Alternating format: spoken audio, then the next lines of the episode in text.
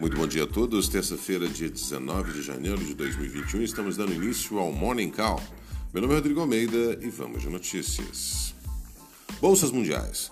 Os índices futuros americanos e as bolsas europeias têm alta nesta terça-feira, antecipando a divulgação dos resultados de grandes bancos americanos e a fala da indicada secretária de Tesouro do governo de Joe Biden, Janet Yellen. Ela deverá dar mais explicações aos congressistas sobre a proposta do pacote de 1,9 trilhão feita pelo presidente eleito na semana passada. Agenda. Nessa terça, nessa terça, ministros das finanças da zona do euro continuam reunidos. Às quatro horas foram divulgados dados sobre licenciamentos de veículos pela Associação Europeia de Fabricantes de Automóveis, relativos a dezembro. Houve queda de 10,9% no licenciamento do ano no Reino Unido em dezembro, em comparação com o mesmo mês no ano anterior, frente a uma queda de 27,4% em novembro. Na comparação entre dezembro e novembro, houve alta de 16,6%, frente a queda de 19,3% na comparação entre novembro e outubro.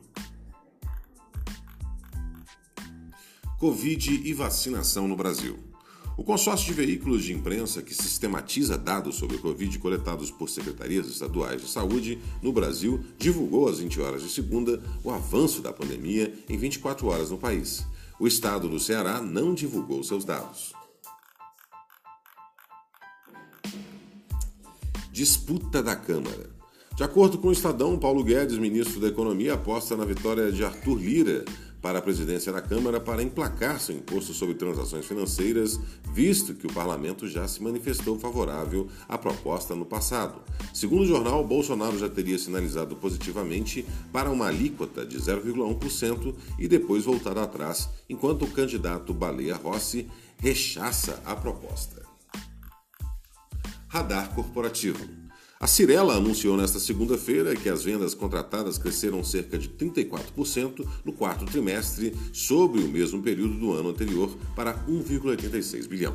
Essas foram as notícias do Morning Call. Muito obrigado pela audiência, tenham todos um excelente dia e nos encontramos hoje no final da tarde. Até lá!